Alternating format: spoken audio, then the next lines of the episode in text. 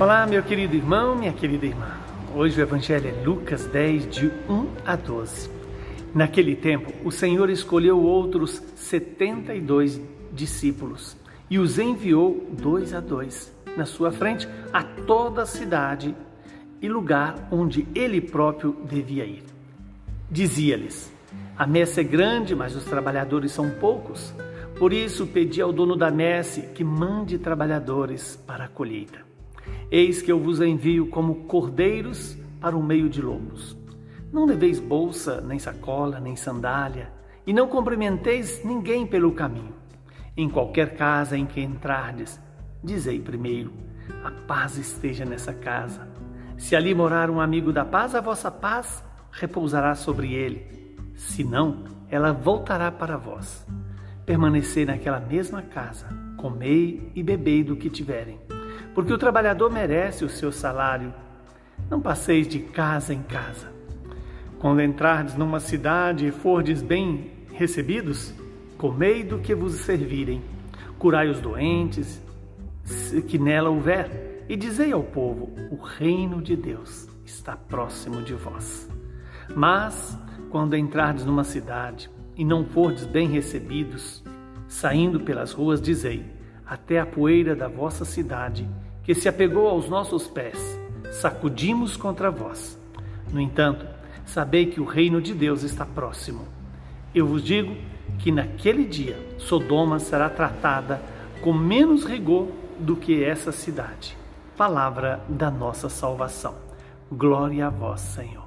Hoje a igreja lembra a memória de Santa Teresinha nessa abertura do mês missionário e é também o mês do Rosário.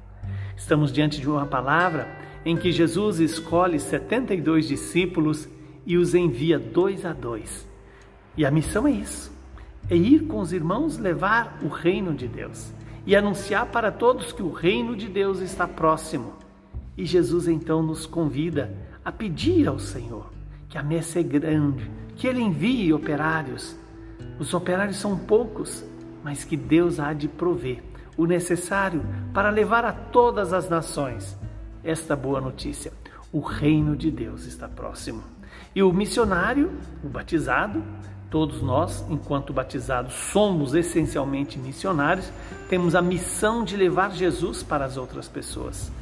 Quais são os critérios para ser esse missionário?